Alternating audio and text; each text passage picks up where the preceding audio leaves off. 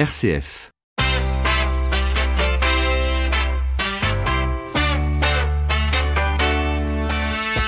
12h30, 13h, ça fait du bien. Melchior Gormand. Bonjour à tous, encore quelques jours avant la fin de Ça fait du bien pour cette saison. Alors je vous ai sélectionné des invités qui ont marqué l'émission par leur engagement, leur passion et détermination. Et justement, vous entendrez dans quelques minutes deux jeunes étudiantes en école d'ingénieurs à Lyon qui ont monté une association pour favoriser la place des filles dans la filière ingénieur. Elles étaient mes invitées en décembre dernier. Et puis dans le diocèse de La Rochelle, on a choisi une comédie italienne sur les vocations pour marquer la première participation d'un village à la nuit des églises. Découverte vers midi 50 dans une bonne idée. En attendant, bienvenue à tous, installez-vous. Nous sommes le mercredi 3 juillet. Jusqu'à 13h, ça fait du bien sur RCF. Et on commence tout de suite en parlant éducation aux médias. Rendez-vous avec l'enseignement catholique RCF. Comment les élèves s'informent-ils et comment éduquer les enfants aux médias et à l'information? Une question au cœur de notre sujet aujourd'hui. On va en parler avec Isabelle Lalo, documentaliste au lycée Montalembert à Courbevoie en région parisienne. Alors quel constat peut-on tirer des élèves dans ce lycée? Isabelle Lalo. Alors par rapport aux médias, nous ce qu'on constate, c'est qu'ils utilisent euh, surtout les réseaux sociaux comme moyen d'information, que leur prise de distance par rapport à l'information, elle était relative il y a quelques années, c'est-à-dire qu'ils avaient beaucoup de mal à prendre de la distance. Et là maintenant, ce qu'on constate, euh, on va dire depuis un ou deux ans, c'est que les élèves ont une prise de distance par rapport à cette information, que de plus en plus euh, sont à même de vérifier l'information, notamment en, lisant éventuellement les journaux ou en regardant la télévision. Et en fait, on constate que quand un milieu social est un petit peu plus défavorisé, euh, ils ont plus euh, tendance à, à croire euh, ce qu'ils voient sur les réseaux sociaux sans forcément vérifier l'information. C'est plus difficile à déconstruire justement euh, chez les élèves par exemple qui viennent de lycées professionnels. Les tests complotistes, etc. sont plus difficiles à déconstruire parce qu'on sent que c'est quelque chose sur lesquels ils se sont informés euh, régulièrement et où il n'y a pas eu de prise de distance ou d'analyse de l'information. Face à ces constats, le lycée Montalembert a-t-il des directives par l'enseignement catholique ou l'éducation nationale? Isabelle Lalo. Alors nous, de l'enseignement catholique, suit euh, le projet euh, pédagogique de l'établissement, dans lequel justement il y a tout un paragraphe sur la construction de l'adulte et du citoyen par justement l'analyse des, médias et de l'information et de la communication. Après, c'est vrai que nous, nos directives sont celles de l'éducation nationale. Donc autant au collège, il y a tout un cursus euh, qui est proposé aux élèves par l'intermédiaire des professeurs documentalistes sur justement euh, l'utilisation d'Internet, euh, l'analyse de l'information. Ça n'est pas le cas au lycée. Et donc du coup, c'est un petit peu plus compliqué parce que si on regarde les, directives de l'éducation nationale, on est un peu partout et nulle part à la fois. Et c'est ce qu'on constate aussi par rapport à la nouvelle réforme qu'on va mettre en place l'année prochaine. C'est-à-dire qu'il faut faire de l'éducation à l'information, à l'utilisation d'Internet dans toutes les matières.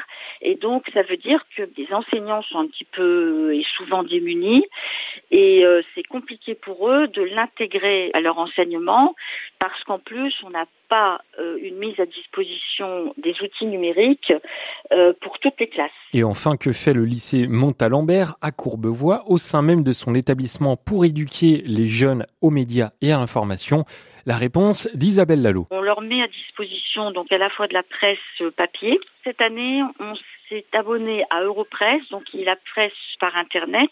Et donc, euh, on organise des ateliers d'analyse de l'information. Alors, ça peut être sur l'EMC, donc l'enseignement moral et civique. Ça peut être en histoire géo. Ça peut être aussi dans le cadre des travaux personnels encadrés en première, euh, en économie. Ensuite, on leur met aussi à disposition donc un portail documentaire du CDI, donc sur lesquels on leur dit tous en début d'année que c'est une information fiable puisqu'elle est vérifiée en amont et que tout ce qu'ils vont trouver sur cette base documentaire, euh, donc euh, effectivement vérifié et donc euh, analysé par nos propres soins. Voilà, c'était Isabelle Lalo, documentaliste au lycée Montalembert à Courbevoie en région parisienne. On peut retrouver plus d'informations sur le site enseignement-catholique.fr. Merci à midi 35 et comme évoqué il y a quelques minutes, je recevais en décembre dernier deux étudiantes en école d'ingénieur qui tentent de favoriser la place des filles dans ce milieu bien masculin. Alors bonne écoute. Ça fait du bien, les invités. Question, qu'attendent les filles pour rejoindre les écoles d'ingénieurs? Alors paradoxe étrange, elles sont plus nombreuses que les garçons à obtenir un bac scientifique. Emma Roussel et Clémence Reva, bonjour. Bonjour. Merci d'être venues toutes les deux ici en studio. Emma, vous êtes la présidente de l'association Les Sudriettes Lyon et Clémence la vice-présidente. Vous êtes toutes les deux en deuxième année à l'ESME Sudria Lyon et vous faites partie des 28% des filles présentes dans toutes les écoles d'ingénieurs. Bravo. Merci. On va essayer d'augmenter le chiffre et on va tenter de comprendre justement pourquoi ce chiffre est si faible et surtout comment équilibrer la balance. Mais euh, parlez-nous peut-être pour commencer des Sudriettes Lyon. Comment est née l'association? Alors tout d'abord, elle est née à, Paris. Euh, en fait, on a l'école à quatre campus et le, le, principal est à Paris.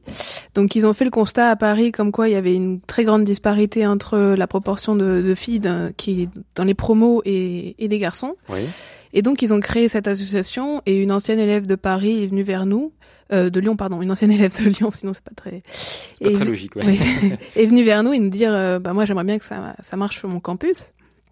Donc on, on s'est réunis et on, on s'est dit que c'est vrai que même dans notre promo, euh, on était seulement 25%, alors ce qui est un beau chiffre mais qui est relativement faible. Oui. Et donc on s'est dit qu'il fallait quand même essayer de faire bouger un peu les lignes. Mmh. Et, et, par exemple, dans votre promo actuellement, vous êtes combien de filles pour combien de garçons, Clémence? alors, là, on est à peu près 25 filles pour. Euh... Donc l'année mmh. dernière, on était à peu près une centaine de personnes. Donc là, on est 90. Donc euh... 25. Euh, 25. Un peu moins, ouais. ouais. ouais un petit peu moins, ouais. Est-ce que vous sentez une certaine rivalité dans votre classe, dans votre promo, euh, garçon-fille, ou pas vraiment? Non, pas vraiment. Il n'y a pas forcément de rivalité. Après, euh, moi, le seul truc que je ressens, c'est pour euh, les garçons, ce n'est pas un problème. Mmh. Pour eux, c'est tout à fait dans la logique des choses qu'il y ait beaucoup moins de filles que, que de garçons. Alors justement, dans vos démarches, donc avant le bac, euh, est-ce que vous aviez déjà envie d'intégrer une école d'ingénieur? Clémence Alors euh, personnellement, moi c'est plutôt mes parents qui m'ont aiguillé vers euh, vers le métier scientifique. Euh, dans un premier temps, je pensais que ça m'aurait ouvert un peu plus de portes. Mmh. et comme je savais absolument pas ce que ce que je veux faire, du coup, voilà, je me suis plutôt orientée, oui, vers vers une école d'ingénieur. Et c'était pas un frein pour eux en disant tu tu es une fille Absolument pas. Mes parents m'ont toujours toujours poussé vers vers le plus haut, donc mmh. donc non. Emma, pardon. Non, moi c'était non, c'est une idée que j'ai depuis quelques années et euh, non, mes parents pareil, ils m'ont toujours poussé. Mon père est ingénieur et il a toujours voulu euh, féminiser un peu ce métier et donc voilà, j'ai toujours voulu faire ça et et je suis très contente maintenant de. Oui, vous êtes contentes toutes les deux, il n'y a pas oui, de oui. regret. Ah, oui, ah non, aucun. Alors, dans l'actualité, il n'est pas rare d'entendre euh, des faits d'inégalité homme-femme, que ce soit au niveau de la rémunération ou des responsabilités. Est-ce que ça vous fait peur pour euh, votre futur emploi? Euh, bah, Emma ou Clémence ouais. euh, Moi, un peu, dans le sens où euh, je sais que je vais sortir d'une école euh, pour l'instant, je fais un parcours qui me permettra d'avoir un double diplôme en management et en ingénierie. Et je sais que je vais sortir de cette école et que qu'un garçon qui sortira avec seulement le diplôme d'ingénierie gagnera beaucoup plus que moi. Et ça, ça, vous le savez, vous en avez conscience. Ah, j'en ai conscience. Et mmh. ça me, enfin, au fond de moi, ça me révolte parce que j'ai plus de capacités, j'ai plus de compétences, mais parce que je suis une fille, mmh. il y aura cette discrimination euh, salariale qui, que, que je peux, enfin, actuellement, c'est compliqué de lutter contre, hein, parce mmh. qu'elle est partout dans tous les domaines. Hein, donc, euh, donc oui, c'est un peu assez révoltant. Exactement. Mais surtout qu'après, on sait que de nos jours, euh, le, la société a besoin de, de on va dire d'une présence féminine dans dans le monde de l'ingénierie. Mmh. Donc ça peut c'est une faiblesse mais je pense que ça ça peut vraiment être aussi une force pour nous. Ouais. Ça peut nous démarquer et, euh, et, on peut essayer de oui de faire notre place. Mmh. Oui, parce que quand je vous ai dit bravo tout à l'heure en, en, citant que vous faisiez partie justement des 28% des, oui. des filles en école d'ingénieur, c'est parce que je ne connais pas d'amis qui, euh, amis filles, hein, en école d'ingénieur. Donc bravo, moi, je suis content de vous rencontrer. et, et, vous l'avez dit, c'est un métier super porteur hein, quand même, dans mm. beaucoup de domaines qui font l'actualité, les énergies renouvelables, le climat, les nouvelles technologies, la robotique, la domotique, l'intelligence artificielle. On est en plein dedans, on invente le monde de demain. Alors comment on peut expliquer que les filles aient encore du mal peut-être à pousser la porte des écoles d'ingénieurs Ça, c'est quelque chose que vous avez remarqué. elles ont peur parfois. Oui, voilà, elles ont peur, elles sont, elles sont retenues. enfin, même moi, dans mon parcours, j'ai entendu des, des remarques. C'est, c'est, c'est pas fait pour vous, ou ça va être trop dur, ou euh, c'est compliqué, ou vous n'avez, pas les capacités pour. Ouais, voilà. C'est même, il y a un petit, je pense, c'est un petit côté psychologique, parce que forcément, si on veut devenir ingénieur, on doit passer par une prépa. Mais prépa, évidemment, c'est dur, c'est faut travailler. On se prend mm. des remarques des fois qui sont pas très sympathiques, et c'est sûr que peut-être que les gens se disent, ah bah les filles, c'est plus faible psychologiquement, elles vont craquer ou des choses comme ça mais non, c'est tout le monde peut y arriver, c'est très facile. Enfin, faut bosser, mais ah bah ça, vivement les vacances, non Et Maroussel et Clémence Riva, vous êtes nos deux invités encore pendant quelques minutes. 12h30, 13h, ça fait du bien. Melchior Gormand. Alors parlons de cette association Les Sudriettes Lyon. Vous vous battez pour quoi dans cette association? Alors, euh, je pense me battre parce que voilà, la société a toujours été euh, voilà comme ça. Les femmes euh, doivent être à la maison et euh, les hommes doivent euh, doivent travailler pour nourrir la famille. On peut aussi le remarquer dans les pubs. Mmh. je me souviens donc ça c'est pas de ma génération, c'est plutôt la génération de mes parents. Il y avait une pub qui parlait d'une voiture. Donc si l'homme avait la voiture, il avait la femme. Donc voilà, donc je me bats. C'était des clichés. Exactement. Donc je me bats pour pour contrer ces clichés parce qu'ils sont absolument faux. Donc c'est pour ça que je suis ici euh, aujourd'hui pour parler. Et, euh, et, donc voilà, donc d'être dans une école d'ingénieur pour moi c'est c'est une force de montrer à la société que on peut on peut avoir on a les mêmes capacités, on a les mêmes envies et on a les mêmes droits. Mmh. Donc euh, on peut on peut très bien être à leur niveau et voir même plus. Emma? Ouais, bah pareil. Hein, je, je, je, me bats pour féminiser le métier. Je me bats pour euh, pour un peu casser les clichés. Je me bats aussi pour essayer d'abaisser les barrières qui font que ces filles euh, se prennent des remarques et n'osent pas aller en, en école d'ingénieur. Mmh. C'est c'est c'est plein de petits combats qui qui mènent à un grand combat que toutes les femmes portent en France et même dans le monde. Mmh c'est sûr que la féminisation, euh, enfin, les droits des femmes doivent, doivent être améliorés dans le côté éducatif, mais aussi dans, voilà, on a vu la marche euh, à Paris pour, contre les violences. Enfin, il y a plein de choses à faire et c'est nous, on agit que sur euh, ce domaine-là parce que c'est le domaine qu'on connaît, quoi. Alors, Concrètement, que proposez-vous comme action au sein de l'association Les Sudriettes? Alors cette année, par exemple, on a fait plusieurs interventions dans des écoles euh, pour les jeunes terminales parce que voilà, aujourd'hui, on est confronté à choisir un métier et une voie très très jeune. Euh, donc voilà, donc on est venu euh, un petit peu pour les aiguiller, pour euh, et pour leur dire. donc voilà, nous on est on est dans un parcours scientifique.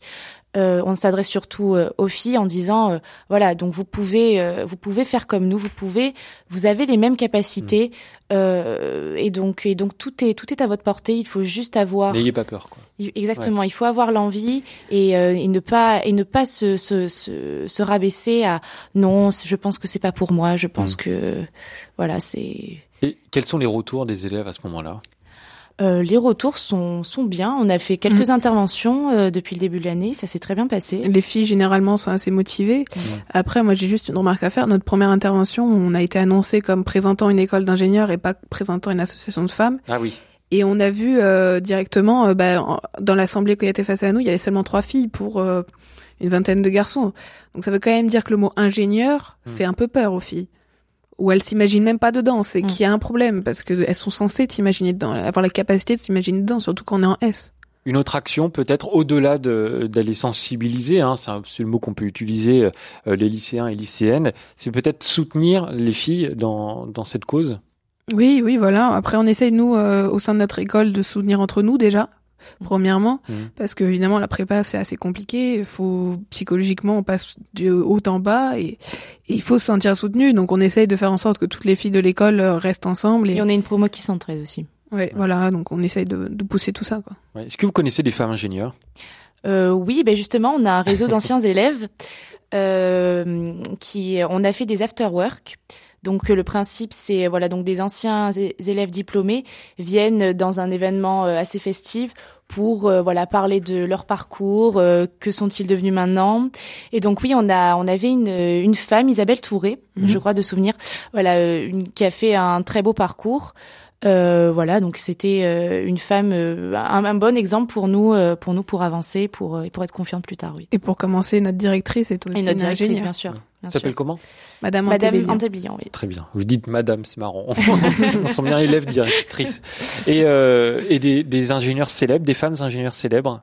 Bah, je pense qu'on peut commencer par citer Marie Curie, qui Ah oui. est extrêmement connue, qui est la seule femme au Panthéon. Enfin, maintenant il y a Simone Veil, Oui. mais euh, qui a été longtemps la seule femme au Panthéon et qui a quand même, euh, au-delà de trouver la radioactivité, qui a permis de créer tout ce qui est IRM et Mhm. Exactement. D'ailleurs, ça a été euh, la seule femme qui a été euh, doublement récompensée, je crois, au prix Nobel en physique et en, et en chimie. Il y a aussi Catherine Brichignac qui a présidé le CNRS, donc qui était plus euh, Mm. concentrée sur l'atome. hein. Euh, Mm. C'est un peu technique, mais vous connaissez mieux que moi ce, ce domaine. Je vous sens loin de toute revendication féministe. c'est pas le but. Euh, de toute façon, euh, je pense que le mot féministe, ça fait peur aujourd'hui. Exactement. C'est pas, c'est absolument pas le but. Déjà que nous, on a créé une association qui n'a pas ce, ce, ce terme-là, enfin pas cette vocation-là, et déjà euh, dans, dans notre euh, dans notre établissement, donc dans notre génération, on s'est pris des remarques. Donc si en plus on arrivait avec des revendications féministes, alors là, on- toutes les portes seraient fermées. Et surtout que dans notre association, euh, on a euh, de, des euh, des hommes qui sont qui sont dedans et Ah qui oui. nous aident Mm. Et qui nous en aident justement. Il y a- combien de membres actuellement dans, au Sud Riathlon Euh, On est 36 est- membres. 36 membres et combien d'hommes? Euh, 7. On est ouais. Comment vous avez réussi? Euh, bah après, euh, donc euh, après ils sont pas tous venus pour les mêmes raisons, mais on- par exemple, on- moi j'en pense à un, un garçon qui est venu pour, euh, qui est venu et qui nous a dit, moi je trouve ça important de faire ça, je trouve ça Mm. important, je trouve que c'est c'est quelque chose de notre génération. Et, et c'est vrai. Et quand on y repense, euh, enfin, il y a eu la génération de nos grands-parents qui sont battus, par exemple, pour les droits des, de vote et tout. La, la génération de mes parents qui sont battus pour l'IVG, choses comme ça.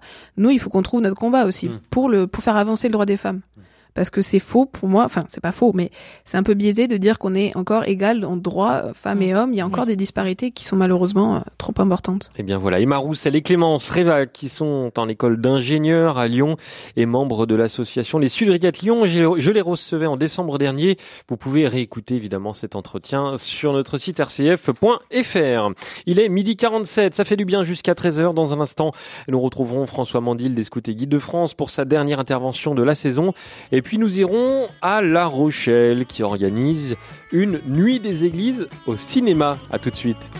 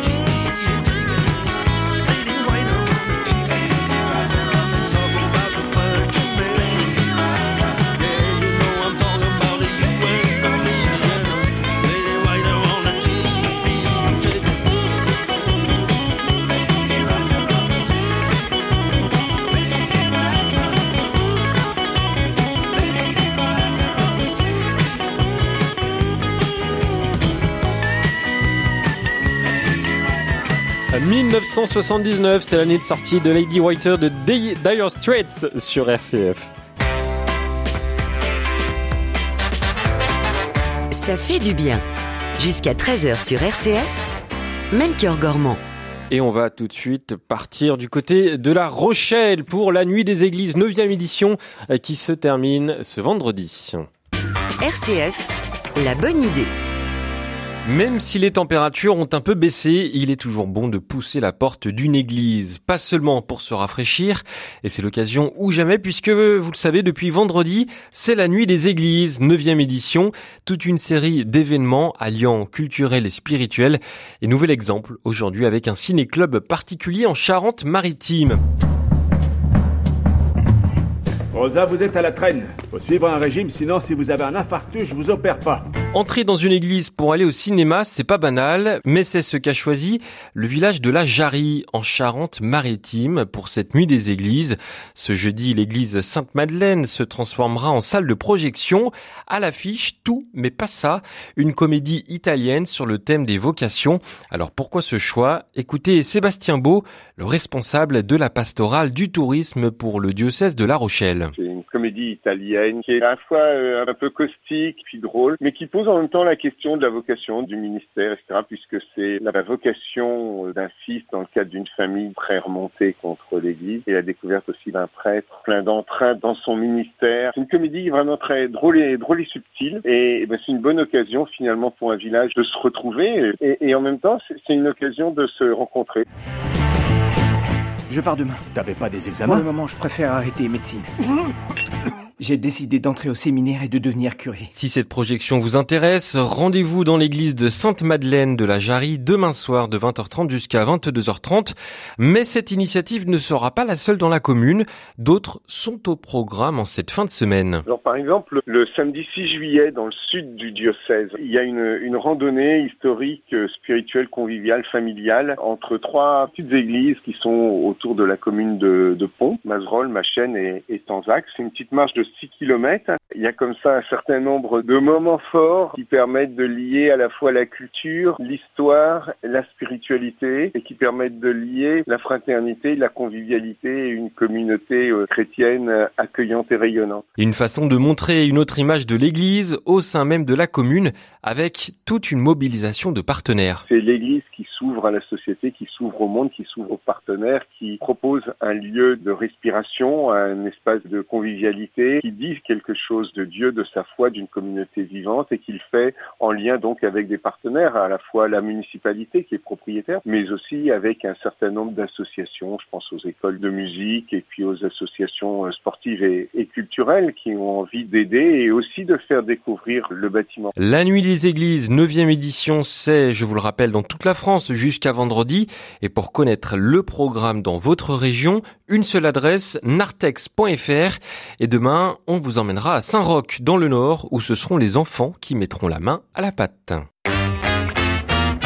12h30, 13h, ça fait du bien. Melchior Gormand. Et comme chaque mercredi, pour terminer cette émission, nous retrouvons nos petits apprentis d'Auteuil. Inspiré jeunesse avec Apprenti d'Auteuil, fondation catholique qui agit auprès des jeunes et des familles les plus fragiles. Et pour la dernière de l'année, nous retrouvons Élise Chardonnay. Élise, vous avez envie de nous parler de livres et d'histoire, me semble-t-il. On va parler de livres, en effet, mais pas n'importe lequel. Prendre la plume et se raconter pour transmettre un peu de soi à ses enfants, c'est l'idée qui a germé au sein de la Maison des familles de Grenoble. Depuis 2017, des parents écrivent des livres à leurs enfants. Une expérience étonnante et riche dont vous êtes témoin. Elisabeth Michel, bonjour. Bonjour. Euh, c'est vrai que dans cette chronique, on a eu l'occasion d'expliquer ce que sont euh, les maisons des familles. En deux mots, est-ce que vous pouvez nous rappeler la mission de celle dont vous êtes la directrice à Grenoble? La Maison des familles de Grenoble, comme les autres maisons des familles en France, ont pour euh, but d'accompagner des parents en situation de précarité dans l'éducation de leurs enfants. un lieu de vie où il se passe plein de choses et entre autres cet atelier d'écriture qui est proposé aux parents autour de la transmission. C'est quoi l'idée derrière l'atelier? Alors l'idée, en fait, elle est venue de, lectures et d'échanges qu'on avait pu avoir avec des ethnopsychiatres qui se rendaient compte dans leur consultation que les enfants de, de parents migrants avaient souvent euh, une sorte de blanc dans l'histoire de leurs parents, le blanc lié à la migration de leurs parents. Et ces, ces médecins se rendaient compte enfin, combien c'était un peu empêchant pour ces enfants. Et depuis qu'on avait lu euh, ces éléments-là, on avait envie de pouvoir proposer aux parents de, raconter leur histoire de migration, entre autres, à leurs enfants, au travers euh, d'un livre qui serait un bel objet. Du coup, les livres sont des beaux livres qui sont euh, illustrés par un illustrateur euh, dans lequel sont insérées des photos de famille, des dessins des enfants, euh, avec cette idée de, de, permettre aux, aux, parents de pouvoir euh, dire quelque chose de, des raisons de leur migration. Et pour écrire, c'est vrai qu'il faut réussir à se dire, à se raconter. On imagine que ce n'est pas facile, surtout pour des personnes qui ont eu des parcours euh, parfois très difficiles avec de la violence ou de la précarité. Comment est-ce que vous vous y prenez? Alors nous, on a la chance euh, d'avoir pu rencontrer ben, en 2017 une écrivaine qui euh, se proposait d'être le porte-plume de, de, des paroles de, des parents. Donc euh, Béatrice Métainier, c'est son nom, travaille en individuel avec le parent qui souhaite euh, écrire un livre pour son enfant. Ils se rencontrent 5, 6, 7 fois, enfin le temps nécessaire, et ils avancent comme ça, et l'un et l'autre, pas à pas. Et le, le récit, petit à petit, se construit de cette façon-là. Euh, Elisabeth Michel, vous avez dit que c'était important que cette histoire, elle soit inscrite dans un bel objet, un beau livre. Est-ce qu'il y a une fierté de transmettre quelque chose de soi à son enfant? Ah, Évidemment que c'est une grande fierté. On va permettre à ses parents de passer d'une logique de la honte sur leur parcours migratoire à une logique de, de, fierté où ils vont pouvoir mettre en mots les raisons profondes, enfin, qui les ont poussés à, à quitter leur environnement familier, enfin, travail pour certains. Et du coup, enfin, il, notre idée, c'est aussi que ces enfants, ils puissent se dire, enfin, quel papa courage ou quelle maman courage, quoi. Parce qu'il faut vraiment du courage pour prendre cette décision-là. Et je vous le disais, Melchior, ce livre, il n'est vraiment pas comme les autres. Il crée du lien et il montre aussi combien chaque histoire de vie est précieuse. Et oui, de beaux livres donc, et une initiative de la Maison des Familles de Grenoble. C'était le dernier épisode d'Inspirer Jeunesse avant l'été. Élise Chardonnay, c'était un plaisir, sachez-le, de découvrir ensemble toutes ces initiatives souvent audacieuses de la Fondation des apprentis d'Auteuil pour œuvrer en faveur des enfants et des jeunes. Toutes les chroniques sont à réécouter sur notre site rcf.fr.